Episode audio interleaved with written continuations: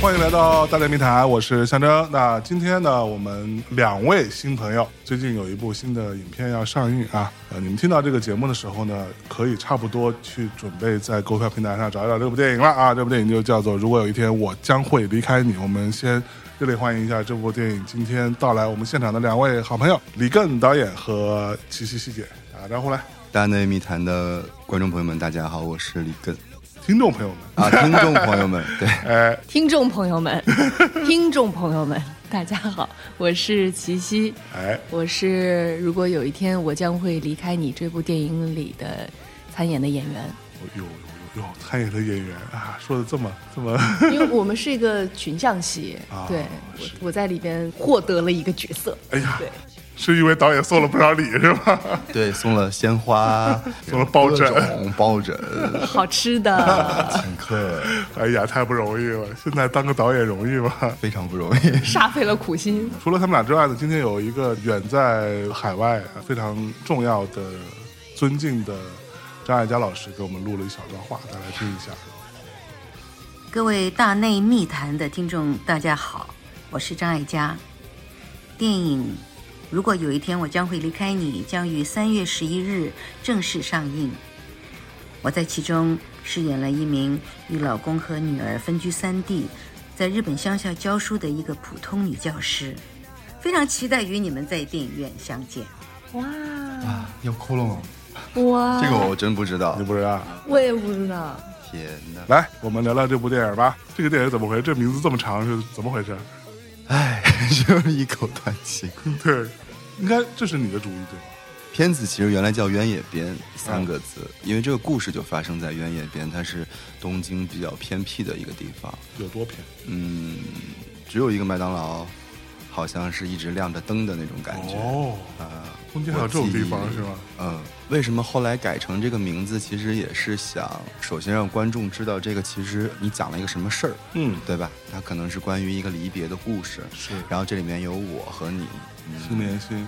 嗯，那也未必，也未必 对对，它其实是片子里我们用到的一句歌词，嗯就是说，如果有一天我将会离开你，脸上不会有泪滴。哦对，其实是因为脸上不会有泪滴这几个字，是才用了前面这个当片名。啊，我觉得你可以让希姐唱一下这个歌，来来因为片子里也是她唱的。来来来来，太难得了，没这就没想到，来来来，好的。我曾经说过，如果有一天我将会离开你，脸上不会有泪滴。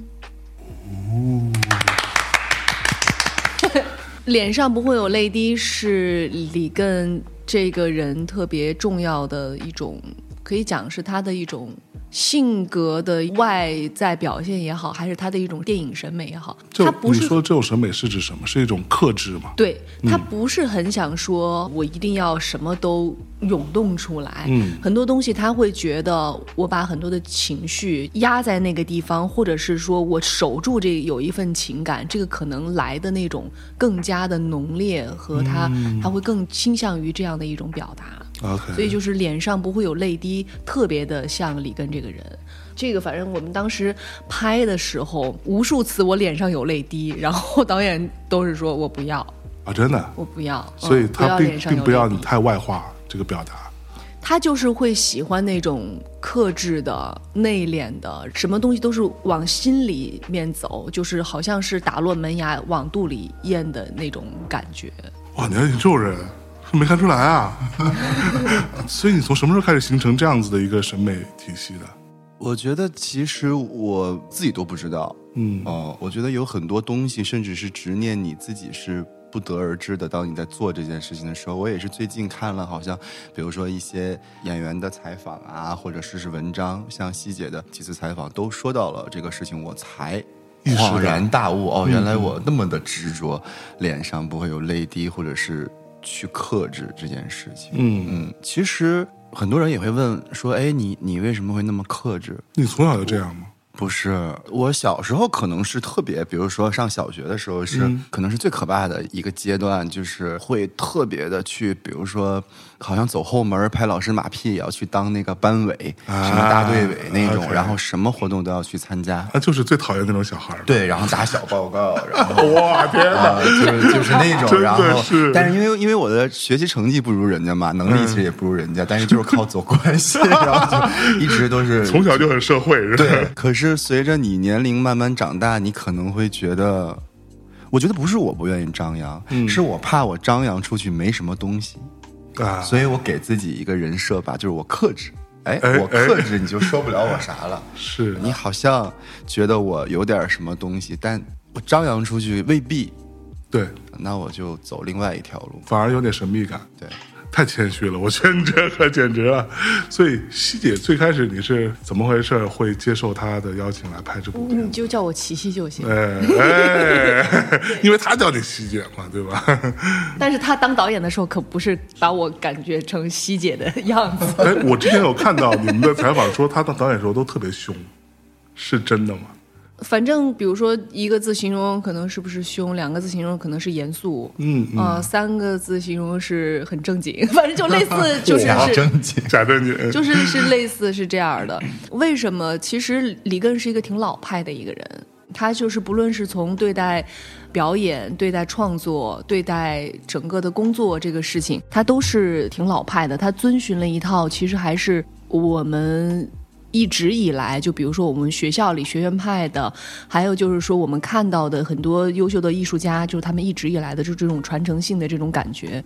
比如说他看到我们剧本很干净，他就会觉得说，你剧本上不做记录吗？因为他的剧本是满满当当的，每一个空的地方都是写满了他想到的所有的注脚的，妈呀，听着好像老师啊，你知道 就是他非常的都没有做笔记吗？就 是就他就很刻苦 很老派，是这一套的那种概念的。嗯，我到现在来说，就长到这么大，以前我妈老说好记性不如烂笔头，对我现在觉得是这样的。，OK，嗯，你人尤其是在现在社会，就大家什么事情都特别的快，特别的，就好像一转眼、一眨眼又有一个新的事情就出来了。嗯，可是我们眼下要完成的事事儿是什么呢？好像你只有自己记到自己的备忘录里边，或者是我想到什么得赶紧写到剧本里边是。这个事情好像之后才真正能记得住，要不然这就很快就忘了，真的就是好记性不如烂笔烂笔头子。是，对，所以他说完之后，你有改正吗？你有记吗？有，嗯我有开始很认真的在之后的剧本唯，尤其是唯读阶段，还有就是自己研读剧本的那个阶段，我都会给他记下来做标注，做各种各样的标注，但是还是没有他标的细。嗯，然后他会在拍摄的现场，他会希望你完全沉浸在角色里面。嗯，可能有的时候哈，我一开始演的时候，可能演完了我就嘻嘻哈哈的了，嗯，哎，好像就能马上跳跃出来，自己还挺得意。啊，自己觉得就是说，哎，反正我演的时候，我迅速的进去，迅速的出来，切换自如啊，游刃有余，还自己觉得自己这样挺厉害呢，挺美。对，挺美。但是其实后可能一两天之后，我就发现，其实里根他对这个事情他是反感的，他都不是说是他无视这个事情或者无所谓，他是反感的，是吧？是吗？对，你看，还挺还挺实诚。他是反感的，就他会觉得说。一个角色，如果你不是沉浸在这个角色的当下，他表演的气氛，或者他整个的一种创作的那个底色里边的时候，你老是跳进跳出，一会儿自己，一会儿对方，你真的是容易混淆的。是，我到后来我就发现说，我把这事儿想的有点轻了，嗯，可能是因为我们一直以所谓的姐弟相称，一直是好朋友，是，而去忽视了这个事情对于他的创作有多么的重要。嗯，和这个角色，其实对于他来说，还有对于整个电影来说，都是一个非常有仪式感，其实是一个很重的事情。对，而我不应该用这种觉得自己好像演了点戏就觉得自己了不起了，就是这种有点轻率的这种态度来对待任何一个角色。嗯，对我之后，反正因为他脸很臭，反正我自己也自觉了，就知道说可能是需要调整了。是。那你作为一个也算新人导演了，对吧？嗯。碰到一个像齐溪这样的比较成熟的演员，你你就敢脸臭？他已经在努力的压制不要脸臭了 对，他都在想方设法的在适应我。对，嗯，其实我觉得我自己还是不知道，嗯。就是我自己其实也是听别人这样说才知道自己啊可能黑脸了或怎么样，因为我有的时候确实容易挂相，哦，呃，就是，但是我觉得其实真的是跟希姐，因为生活中太熟了，所以你知道，无论你怎么对这个人，就算你某种程度上好像伤害了他，他还是依然会在你的身边，所以不用想那么多。哎，什么好像新导演跟这样的演员，呃，就是要客气啊，或者要注意态度啊。但是其实事后反思，我觉得一个导演，嗯，其实是要做到这些的。是要做到这些你要去替别人去考虑，啊，你做好你自己的事情，不要去要求别人，因为每个人都会有自己的适应的一个方法。是也许有的人就是要靠所谓的跳进跳出，那个反而是他控制自己情绪的一个方式。那又有什么不可以？你为什么一定要纠结？好像我就一定要，好像每一个人每天在现场，好像都是那种心事重重，对然后好像下一场就要什么生死离别，但其实都是一些很平淡的戏嘛。我觉得、其实也是要感谢他，因为他并没有跟我去计较这些东西。嗯，对，就是你能感受到哦，大概是第二天、第三天的时候，两个人的那个就那根绳儿，我觉得导演和演员之间会有一根绳儿，嗯就是啪系上了，啊，那个是很幸福的，是嗯，所以我觉得是第二天、第三天才系上，第二天下午或者第三天吧，因为第一天肯定是会磨合的，哎所以我觉得其实是他包容了我这个新导演很多。就是按理说，我应该做到导演对演员的尊重，嗯但可能我们确实是姐弟，你会是忽视这个东西，嗯，但他没跟你计较。是在想啊，我那个时候是不是因为就是有点儿想要让那个气氛轻松一点儿？嗯，所以会有那种感觉是说，你会觉得他在拍电影这件事情上，可能尤其是在面对团队这样的一个组的状况里边，没有那么有经验，所以你可以稍微调节一下。呃，我倒不是说是对他，嗯。可能更多的是想是我们演员的那个整个的大家组合，因为其实人也比较多一些，还有外籍的演员，嗯。嗯，而且我们都在一个特别小的一个南国亭的那个餐厅，嗯，确实地方不是很大，嗯。而且它是在地下室，是而且我那个时候每天吃完饭还帮大家收盘子，就是很，嗯我演的是店长嘛，就很想通过这样的一种方式，就是说。但是我是开开心心的收的 啊、就是想让整个那个气氛变得轻松，然后但是大家很融洽，就好像是在做一个好玩的事情。嗯但是后来导演就说你不用收了，他说你休息吧。哦，因为主要是他收了，我就要去收，对吧？他收了，如果我不收，就显得我太不懂事儿了。不是，嗯我演的那个角色，我演的那个角色是要收的，我想让自己看起来更利索一更点。能够进入到那个店其实店长西姐是用一切的时间去适应这个工作，就像它跟盘子之间的这个关系，你收一次跟收十次不一样。拿的那个角度和啊那个、好像那个速度都不一样。他们那个天天在餐厅里工作的人，哦那就是一下子能收很多盘，而且他特别知道怎么摆，对对对。能收的更多。就啪啪啪，而且都那种它是有逻辑的。是是是，你如果不是去自己这样去试的话，很容易就有收盘子、有摆盘子的那些动作的，那真的是要练。嗯。嗯好的，那我们稍微往回倒一倒哈，啊，说说这个电影。这电影应该是取材自你本人的去日本的一个经历，嗯在日本交换生的一个经历，对吧？那这个男主角李小李，嗯这角色跟你自己很相似吗？有多大面积的投射呢？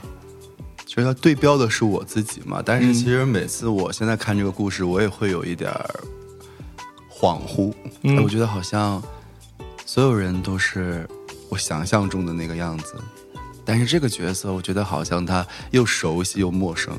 OK，嗯，熟悉在哪儿？陌生在哪儿因？为熟悉其实他就是对标着我自己他的那些互动啊，或者说是做的那些事情啊，嗯嗯某种程度上是自己做过的嘛。嗯哼陌生的感觉也是属于他好像是我又不是我的感觉。嗯比如别人都说，哎，他好像是一个很很善良的嗯人物，你会觉得，哎，我有那么善良吗？别人说他，哎，他好像是一个呆呆的，然后我就会想，我有那么呆吗？嗯，就就是会有这种 OK，一个距离，我觉得。所以你们当时拍的时候，就是在你当时打工的那个餐厅，对，就是我当年打工收留我的那家店那家，餐厅，那餐厅还在还在，那些人还在，哦，他还在营业当中。还在。哇，那你当时是怎么样去？就是你觉得非要去到那个环境、那个气味、那个灯光下面，你才能够找到那个劲儿吗？重新搭一个地方不行。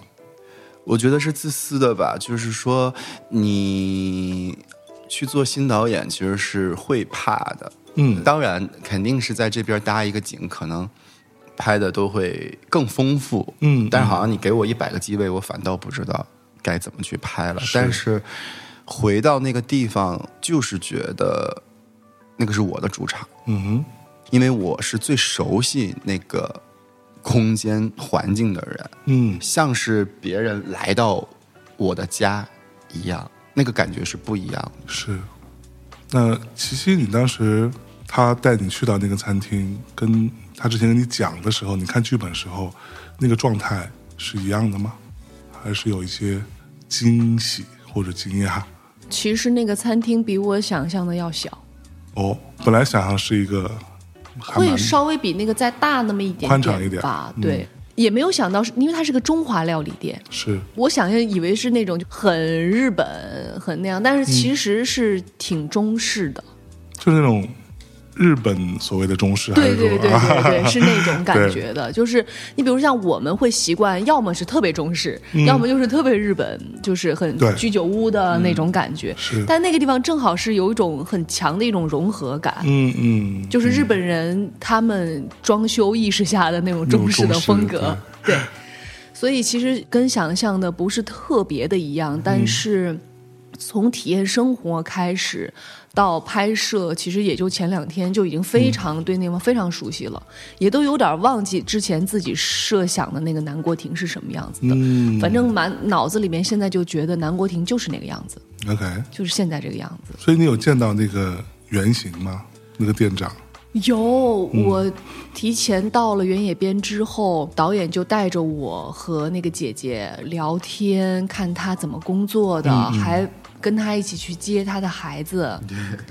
有任何的事情，我在那边想买任何，我都会问那个姐姐。嗯嗯，她比较知道嘛，比较了解，在原野边那个比较小的一个区域里，嗯哪家好吃，去哪儿买什么东西这样的。嗯，嗯给了我很多生活上、创作上的基础，嗯给了挺多的帮助的。嗯郭薇姐姐也是，可以说我觉得是导演，不论是之前还是在这次工作当中，那一群人给了导演很多安全感的一群人。嗯，所以你对于当时你在留学时跟这个姐姐相处，她对于你来说到底意味着什么？你会找齐溪来演这个角色？嗯，因为这个姐姐她就因为我之前看你的一些其他的一些访问啊，说你到了日本，其实你也没有去真的体验日本所我们想象中的那种，嗯。日本的那种生活，什么温泉啦，什么这个那个，然后什么茶道是吧？啥也没有，你结果跑到了一个中华料理店，嗯，对，好像在里面待了蛮长时间的。那这个地方肯定有一些让你觉得舒适的，嗯。或者说有一点矛盾感的东西存在，吸引着你吧。嗯。包括这个重要的这个人，嗯，对，首先这个姐姐她确实是我的贵人。我觉得人与人之间有的时候其实很难讲为什么，嗯那个太功利了。就是说为什么会跟她这么近或怎么样？可能我是一个比较偏偏柔偏弱的人，嗯，但是她反而是比较偏刚强、偏坚韧，所以我觉得那个时候好像我们两个挺互补的。嗯，就是这种感觉，所以可能为什么也是想，这个人一定是个短发、短头发，然后希姐为了我这个戏，还真的是把他留了那么多年的长发给剪了。你看看，有的时候我现在也会觉得说，世界这么大，为什么不上来看看呢？为什么上来是指，因为我们那个店是个地下一层，嗯对，它就是躲在一个车站附近的地下一层的一个角落里头，就为什么不上来看看？我也会想这个问题。嗯哼，但是我好像是一个眼界没有那么宽，我也以前也没想那么宽的人，就是我觉得那些东西，什么东京塔或者富士山什么的，嗯嗯我不拍这个东西。我觉得去不去、看不看好像不重要。嗯哼，嗯，就好像我去了一个什么，比如说地方，我不一定要去看那个什么名胜古迹，我可能就是在旅馆旁边的一什么酒馆，我就 就就是喝酒醉了或者什么的，那个我就觉得特别开心，所以我好像那个时候就觉得在那个地下一层就是很满足，那个已然是全部了。我就觉得全部世界不是就是在这儿了吗？那你还蛮封闭的，其实，在那个闭塞吧对，在闭塞。我觉得可能是你不知道外面的世界有多么的那时候可精彩能也也可能过于小了。我觉得他好像真的不嗨那个精彩。比如说，我问他，我说我们去环球影城吧，他说啊我我不想去，我说不行，我们不行，我不去。不行。然后我？说我们玩狼人杀，不是狼人杀，前段时间说的叫欧姆龙剧本杀啊，对，剧本杀杀吧。他说我我不玩，不行，而且就是在这个时候，他是一点儿都不带要，好像要体恤我的，就是情绪，直接拒绝。我是那种只要有新鲜的东西，我一定要去，什么富士山，什么东京塔，我全部都去。对啊，我是那种人，就是一定要把这些新鲜的事情尝个遍、试个遍的人，但他不是。你看看你什么星座我巨蟹。啊？所以你没有特别强烈的欲望去看看世间的所谓的精彩，红尘当中的繁华。因为其实事实上就是你周围的这些你都看不过来，嗯呃，所以我想的是，不如我先用心的把周围先。当然，我有那么大的能力，我一定想出去看吧，因为人都是想走得更远嘛。但是其实周围的已经看不过来了。我知道了，他是、因为他非常细腻，他同样的一件事情，他可能能琢磨和研究很久，所以他刚才李根说的那个，他觉得世界也不就是这个样子，其实说的是对的。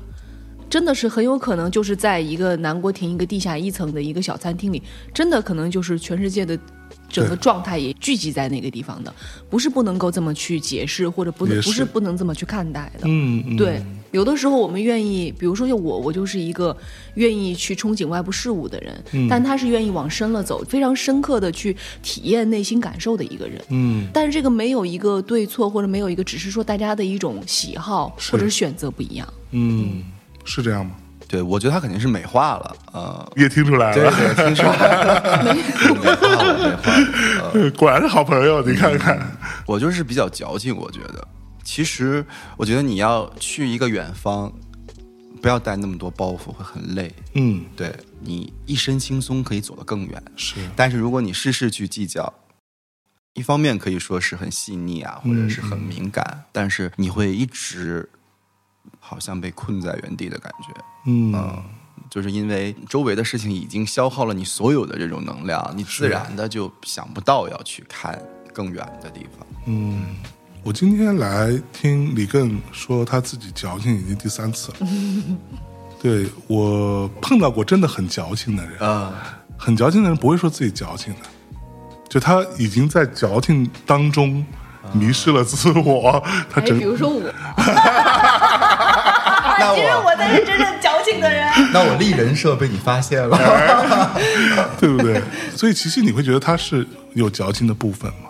谁都有矫情的时候，嗯只不过他矫情的时候，我去包容和理解他，我去试图把这个事情捋得清楚一点。我矫情的时候，他也是就默默的陪伴和倾听。嗯嗯其实大家都有矫情的时候，是，嗯矫情其实很多就是自己碰到了一些问题，自己绕在里边想不开嘛，是这意思吧？是对呀、想不开是一方面，我觉得矫情更多的是有某一种，就感觉这样也还蛮美的 那种感觉，你知道吗？我自，我感动，自我感动，自我陶醉，就是我现在陷入到某一种困境，对。然后或者我现在很忧郁，哟对，那我可能有的时候会有点，我觉得你应该没有，你。怎么看着我？自己说了不算，这得让别人来说。你觉得他有吗？嗯。那他比我矫情吧？可能哦，真的吗？也没有，就是因为他特别文艺，有的时候他文艺哦就是他的文艺青年的那个体质，如果上升的话，比如说他会放两张那种照片啊，然后写一个巨长的小作文，嚯什么比如说什么五月的风，然后北京胡同，哎呀不不，这不是我，我就这种两个字两个字的我不太会。呃 就是这种 特别有意思。那你会放什么？我可能会放一张自拍吧，然后或者是放自拍拍了哦一个什么我最丑的照片都是他拍的，他会给你做图，给你写字，丑化我。就很有意思。呃，那些。OK，或者是放一首什么，然后里面可能有一种歌词儿是那种特别文艺的，可能。不，但是问题就在于，比如说你在朋友圈里看到有人发一首歌，嗯。我在微博上发一首歌，嗯，你真的会有那个耐心去看里边的歌词里边哪一句，猜他在想说什么吗？我是不会。我会，你会吗？因为我是这样的人，啊因为我会就是说我发了一首歌，我就希望别人觉得说，哇，这个歌词肯定是有他想说的，对对对对。所以我们的片名就是歌词啊，啊，对吧？真的是太隐晦了。所以大家就说，哎，为什么不直接点儿呢？想说就唱出来嘛。是你之前有过一些习作，包括这次这个电影作品，嗯其实都有跟别离、嗯离别这个事情相关的。嗯这个怎么说呢？我之前也见过很多年轻的导演，包括一些相对成熟的导演。那这些人，我觉得大体上啊都有一个共通点，就他的第一部作品很重要，这个可能就是某一种母题。嗯，就甚至包括很早之前我在节目里说过，见到王家卫的时候，我也跟他说过一样的话，我说其实你在每一部电影都是拍的是同一件事情。嗯对，其实从头到尾你在在讲同一个东西。嗯，对，那别离这件事情会成为你的母题吗？呃，我觉得不是会成为吗，而是已经是了，好像是。那为什么？为什么会选这样的主题呃，不是我选的他，嗯嗯，他选的我吧。？OK，嗯，那会有什么事情触动到你？是你很想要去表达关于这样子的离别的事情？你从小有过这样的经历？我觉得每个人都会有吧，可能就是说，你从小到大会，比如离开一些地方，离开一些集体，或者是你的亲人会离开你这种的，就是我觉得这个是生活中特别如影随形的一个事情。嗯，那这件事情它的美在哪里？它不美啊，它不美。对啊，嗯我觉得就是我特别害怕这件事情，我学不会。学不会离别。我觉得很多生活中的课题，你都是可以去努力的，起码说是，就你不一定是说做的很好，但是你你可以觉得啊，一点一点的往前走，或者是慢慢去接受。但离别这个东西，我总是摸不着头脑。对于这件事情，就我是特别害怕，会特别纠结，甚至是特别想去躲避。但我觉得生活中你有了一个你想去躲避的事情的时候，就像。你有一个特别讨厌的人，你肯定会偷偷老看他。我有一个特别讨厌的人，我拉黑了他的朋友圈，但是我会经常点进去看看，哎，他他又发啥了最近或者啥的。就我觉得我怎么都学不会这件事情，我会那你是这样的人啊反而很关注他。OK，啊嗯，但我觉得什么人会面对离别可以拿满分呢？我不知道，生活中的大家，嗯，或者说是冷血的人，是。或者说是一个勇敢的人，我不知道。你害怕吗？当然害怕，就是因为害怕嘛，才想会躲避嘛。那你通过作品想要对他做什么呢？是记录一下这种害怕的感觉，还是想要试图用另外一种方法跟他相处？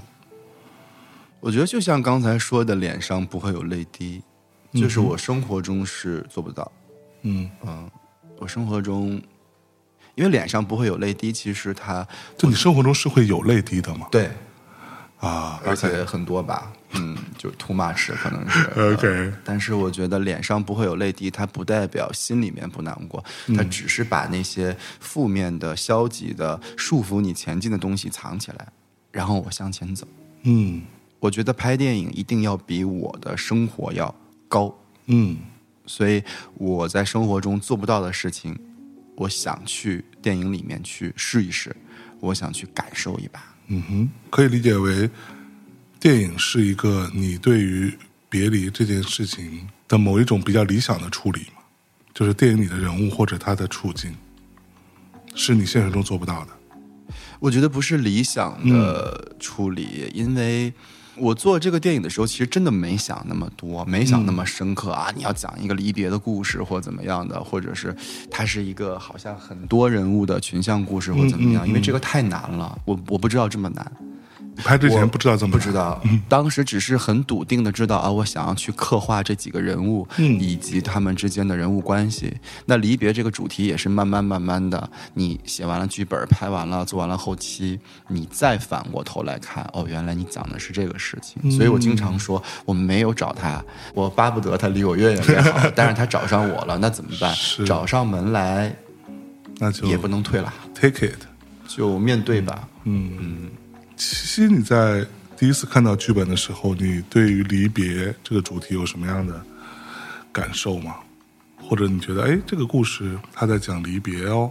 我看到这个故事的时候，其实呃拿到剧本挺早的，有过看到挺早的那一个版本的，嗯嗯然后当时就觉得是一个特别细腻的故事，就他对于很多的情感，还有很多的记忆的描述，还有很多场景的描述，都特别的细腻。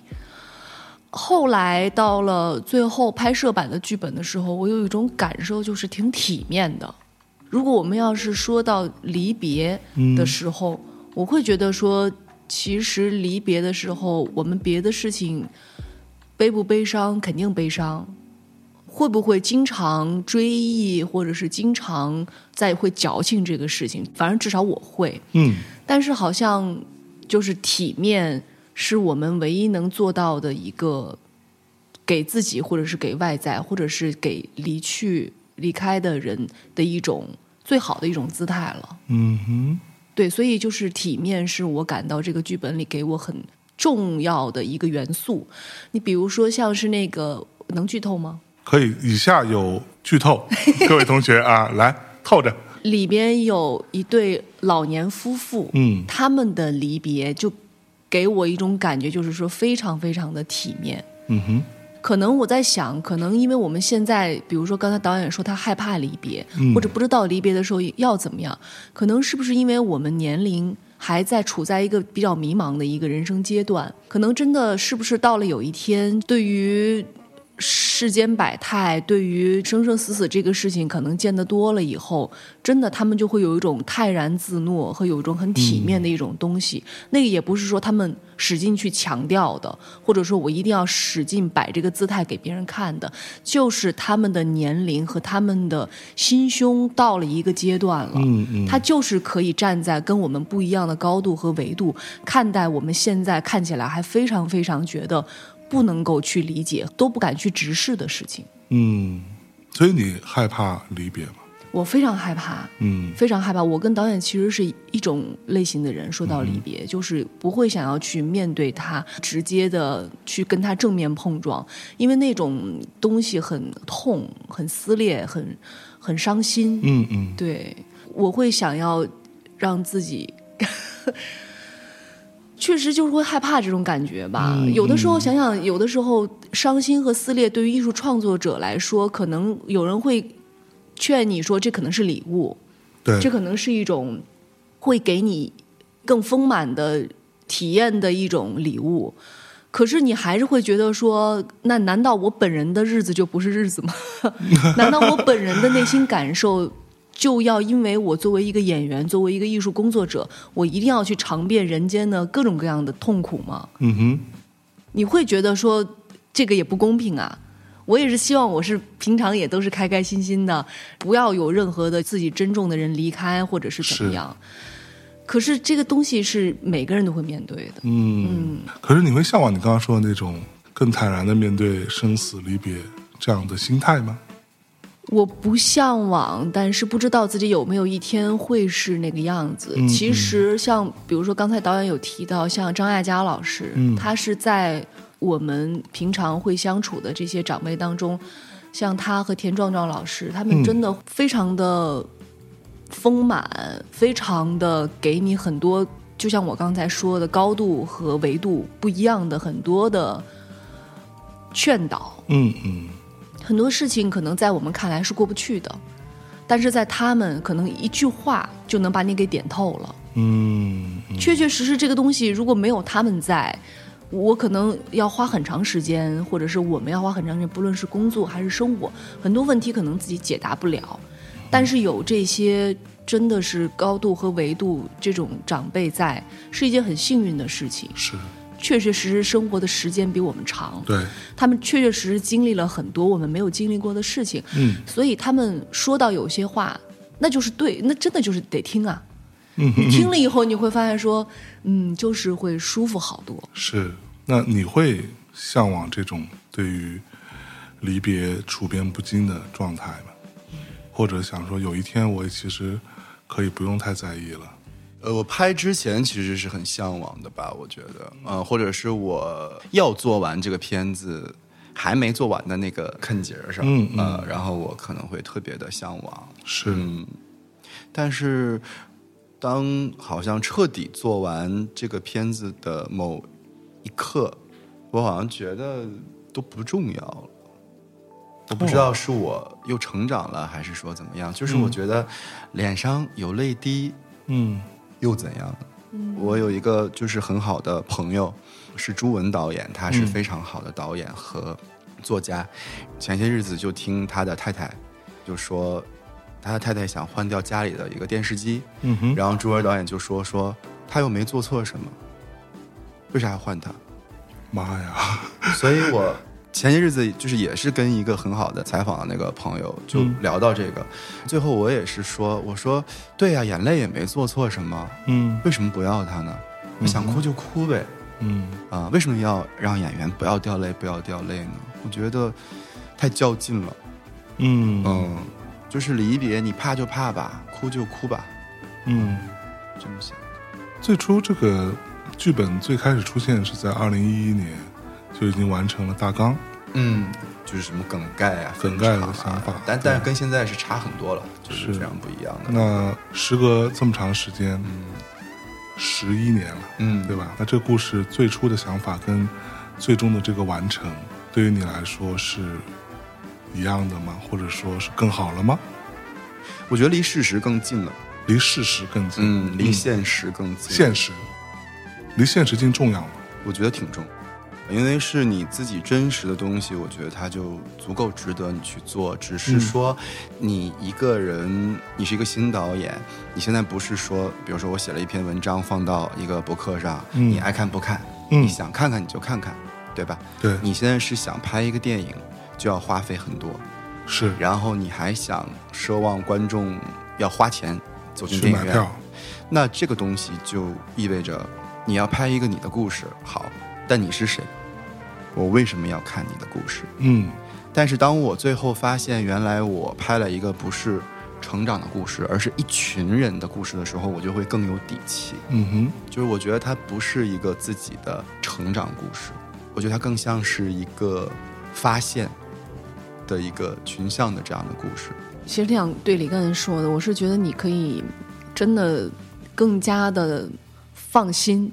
嗯其实从我们第一次放片到现在，我看过四遍吧，还是五遍了。嗯包括所有看过的朋友，就像大家说的，其实没有在我在意你到底是谁。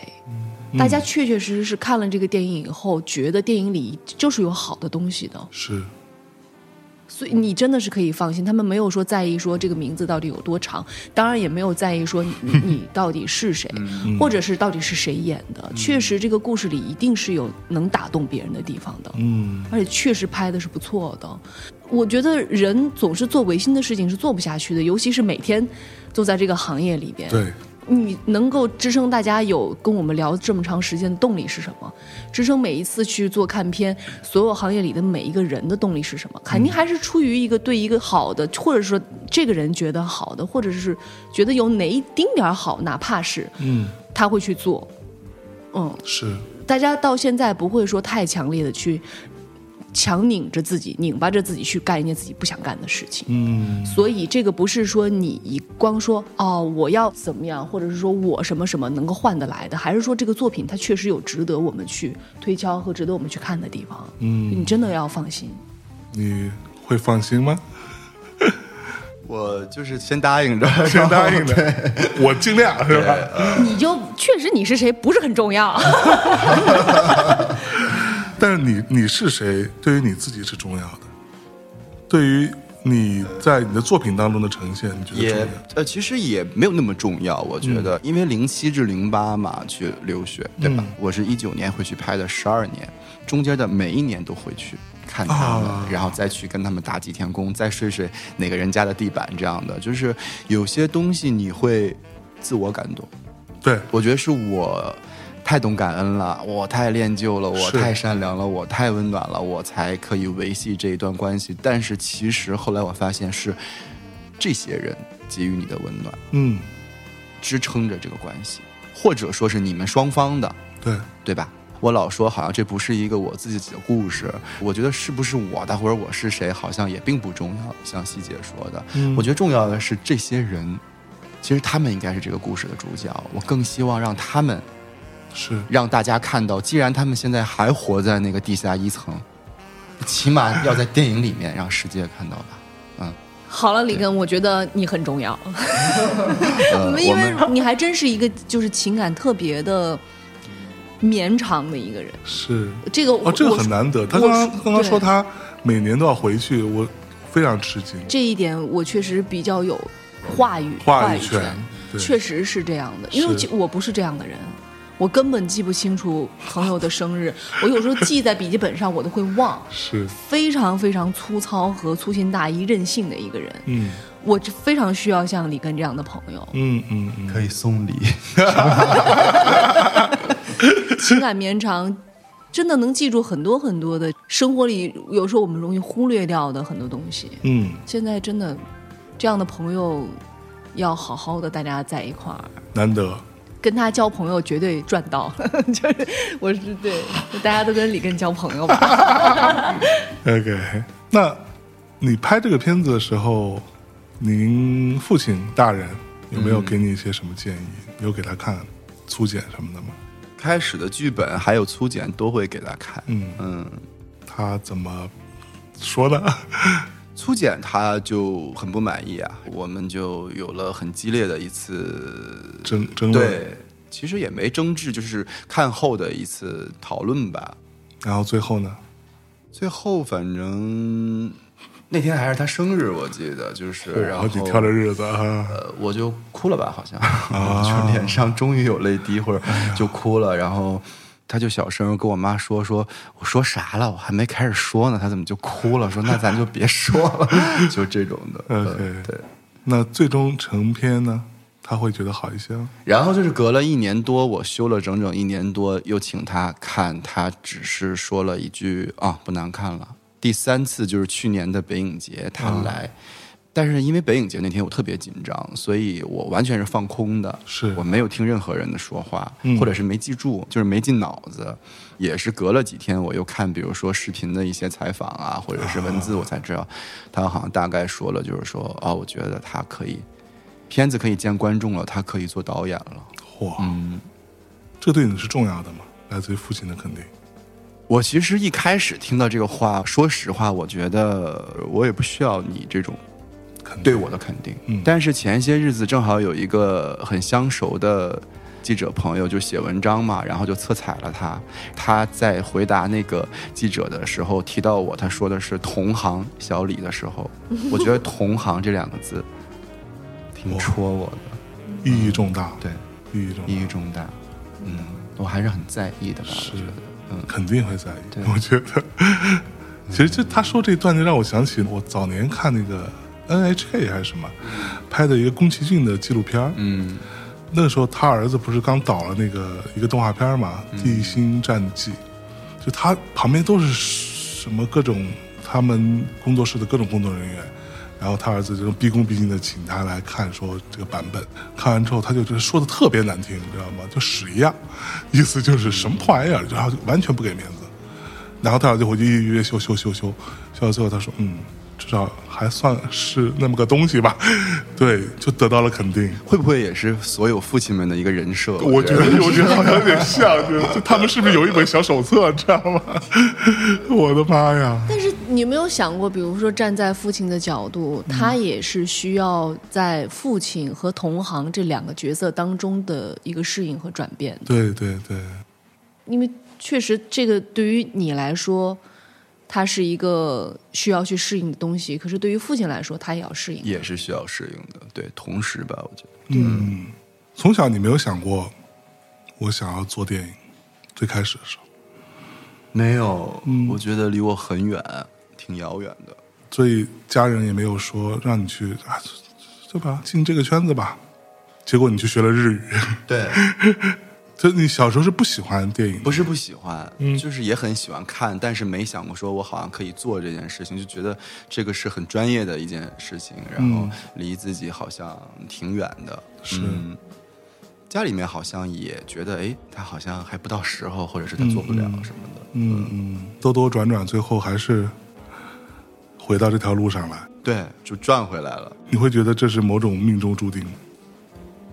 我喝醉了的时候会觉得，哎呀，就是好有缘分，又是一个圈儿转回来了，什么之类的。对 对，就就刚刚我们在录之前，你还没来的时候，我跟他说，我说会不会觉得你整个去学日语，然后去日本，嗯，整个这个过程，如果说你跳脱出来看，这这就是你拍电影的前边的体验生活跟积累故事的过程，嗯，就放到这里来，所以最终你其实就是在拍电影啊。就感觉绕了一个圈，但这个圈并没有白绕了，它最终还变成你的电影故事。嗯，你要让我来看，我其实一直在侧面的也是在观察他。嗯，我认为他是去哪个地方，就算他不是去日本，他可能去了某一个地方。嗯。他也一样会拍的，是。拍的是那个地方的故事，就这个事情是他肯定会做的，嗯，而且其实呃，里根他在整个的电影从出雏形到一点一点的整个这个过程，我可以讲是非常的艰难的，而且是在所有大家感觉上是能帮助他的人没有参与的情况下的那种艰难。他全是自己一个人扛过来的，就真的是一个战心战心的一个人去面对很多很多的方面，是啊。的难题的，真的，他修改剧本修改了两年多，碰到了很多的挫折，有一次他好像是不是要哭了要落泪了，就 受到了挫折，然后来到我们家，然后有聊过，对，聊过一次，没有人在，好像是过度的保护他，这一点我确实站在一个旁观者，我可以去。见证确实没有人过多去保护他，甚至因为他的身份而变得对他要求非常严厉。妈呀！而且会对他觉得好像是叫你就应该做得更好，可能会对他说的特别的严肃和严厉。是，嗯，觉得这样对他好。你从一一年到现在，对吧？你要是真的那么顺利，你可能当时有个想法，隔个两年你就开拍了。拍完之后，这事就已经在一年出来了。零拍摄的时候，他有一次给我打电话，他说：“希姐，如果我现在不拍，我可能未来这个电影我拍不了了。”为什么？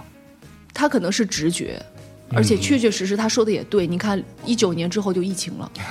对对对对，确实真的就拍不了了。所以他那个时候，我能感觉到他的那种艰难和他的那种咬着牙，他是有狠劲儿的。只不过他的狠劲儿被他那种很谦虚、为人处事都很周到的一个外壳，就是好像大家会忽视他的这种执着和这种也有点执拗的这种心气儿。他其实是想要去证明自己的，他非常迫切的会想要去证明自己。自己不是一个好像需要被人去保护，或者说不是一个就是一个很绵长的一个大男孩儿。他打扮老戴一个棒球帽，老穿帽衫儿，但不代表说他不是一个犀利的一个人。对他其实非常迫切的要去证明这个，他才能把这个事情扛下来。换作是我，在一开始那么多挫折，然后到筹备，到要拍各种各样的事情，他真的是亲力亲为。身边有非常好的制片人朋友，有朋友在帮助他，但是他自己的扛下来，跟方方面面去配合，这个绝对我可以见证，都是靠他自己。嗯，都是靠他自己。你是很迫切的想要证明自己吗？对，我们不是说好了要互相吐槽吗？就是导演这个稿子你念对了吗？导演他自己的这篇稿子你念对了。在之前，我先有一个小问题。你的幕后团队那么强大，嗯，有那么多，王宏伟老师做监制，制片人庄丽珍老师、万娟，这里面还有算是业界最顶级的录音指导杜笃之，嗯，等等吧，就是这些都是像天降神兵一般的来帮助你，那这个已经可以了，资源很好了呀，对，那你还有什么不满足？对呀、所以我没有说细节说，我不敢说。OK，因为我觉得确实是会遇到一些挫折，但是就是想到你其实已经近水楼台先得月了嘛，嗯，很多时候，对。所以就别说了。我是，比如说我去 First 嗯。见到那些年轻导演，嗯。那真的很多真的是啥也没有，嗯。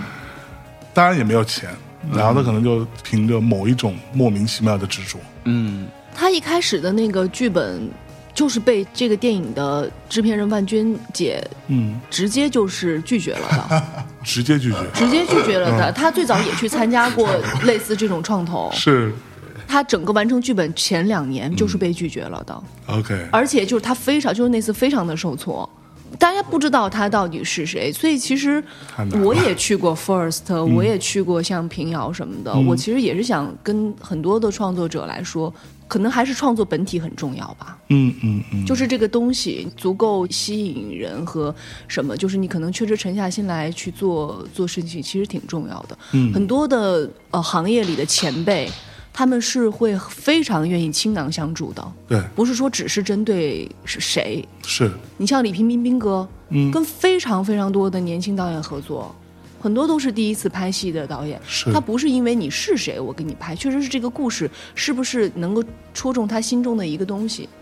真的，做艺术人有的时候挺简单的，是，他们会愿意去帮助你的。像张艾嘉老师，他不光帮助李根，像汪慧老师，不光帮他们帮助很多很多的人。很多年轻导演，对很多很多的人，所以我觉得大家不用过度的去曲解或者是放大他们的好心，也不用去好像小看说谁谁谁的付出，真的，要不然其实都不公平，对谁都不公平。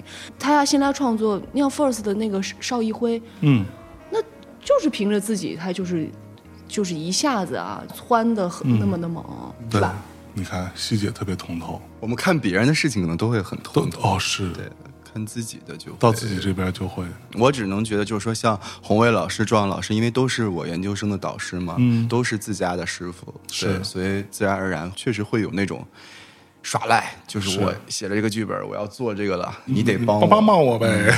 对，但我跟你讲，他有那么多学生，嗯，他有那么多届的学生，他都帮吗？嗯，到了肯定还是我得看哪个故事、哪个作品，嗯，我觉得有帮洪伟的价值。老师是。首先看内容的，对对嗯对，他会首先看内容，没错。对。所以你不要妄自菲薄，嗯，不要过度谦，不要过度谦虚，也是一种骄傲。过过度谦虚，甚至甚至是一种傲慢，我觉得。被发现了，嗯，好，那接下来这个问题会比较稍微尖锐一点。那我前一阵跟几个导演聊天的时候，还有聊到这件事情。我觉得我们现在我们这个市场，可能大家都已经习惯了吃重口味的菜，乒乒乓乓得打，得撒狗血，对吧？但我这里并没有评判的意思啊，嗯，我没有 judge。嗯，我觉得那最终呈现的市场结果是这样子，他喜欢看热闹的，喜欢看轰轰烈烈的，喜欢看花花绿绿的东西，嗯。特效，嗯。这种平淡一点的、平静一点的，陪你看细水长流一点的这样的影片，嗯。势必不会那么大众受欢迎。嗯。这个你们在做的时候不会担心吗？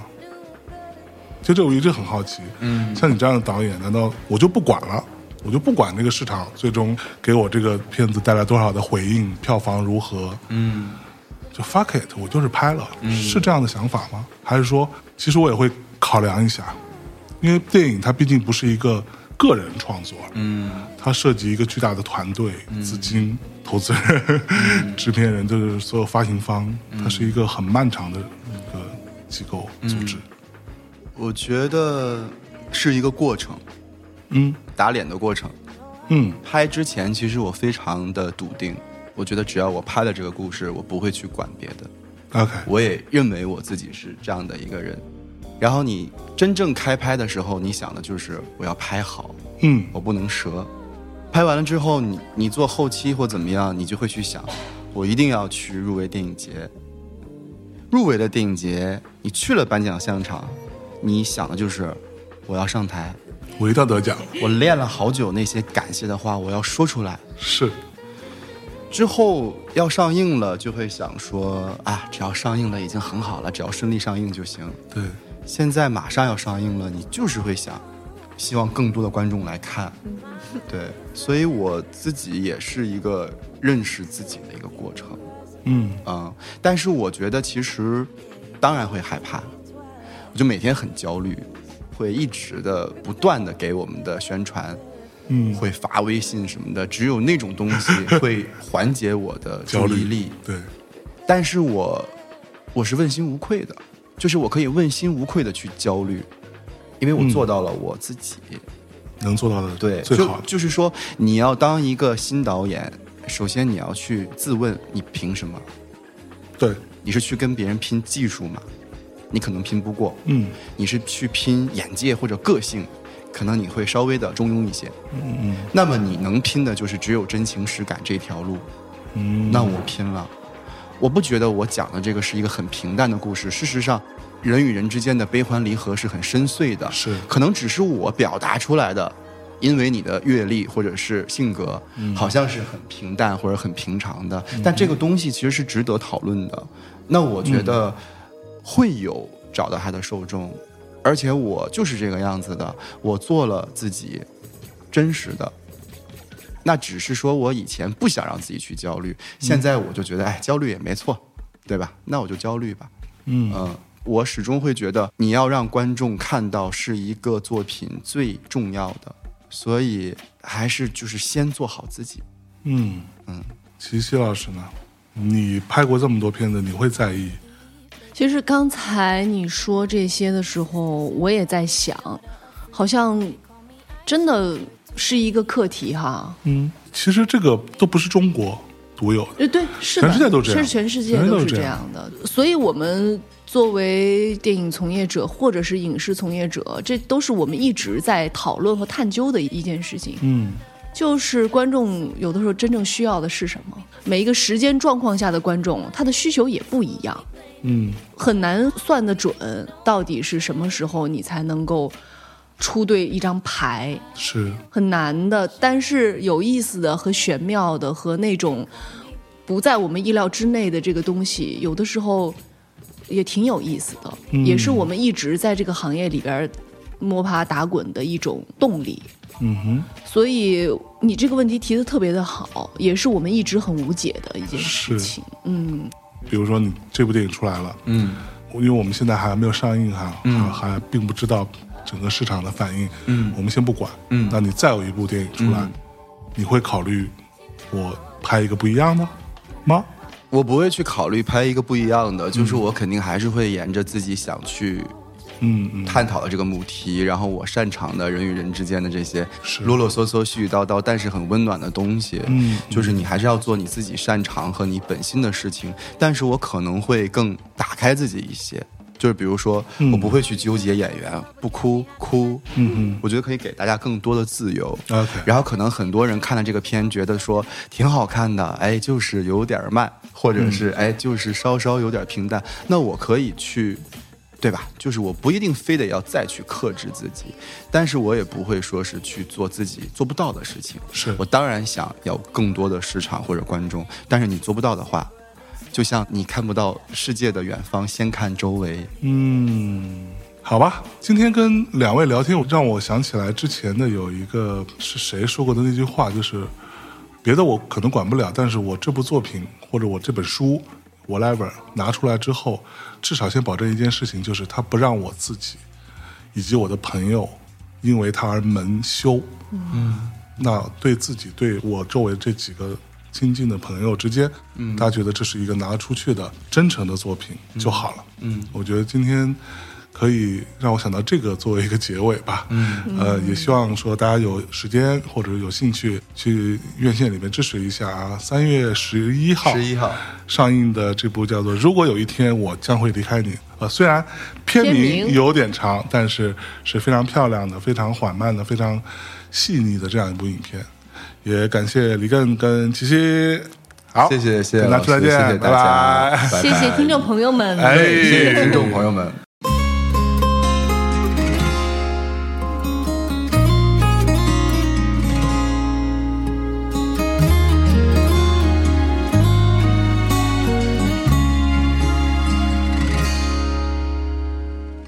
这世界的某一个角落，收留我们的喜怒哀乐和夜深后的灯火。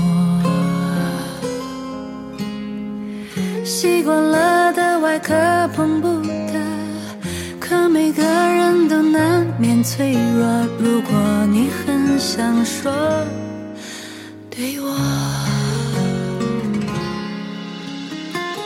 向着不同的终点奔波，每天同样的日出日落，未来还没有线索。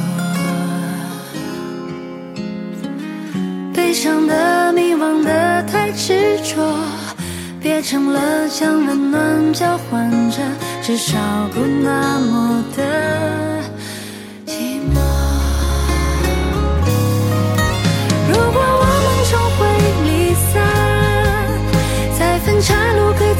转弯，拥有了人生这段，就减少缺憾。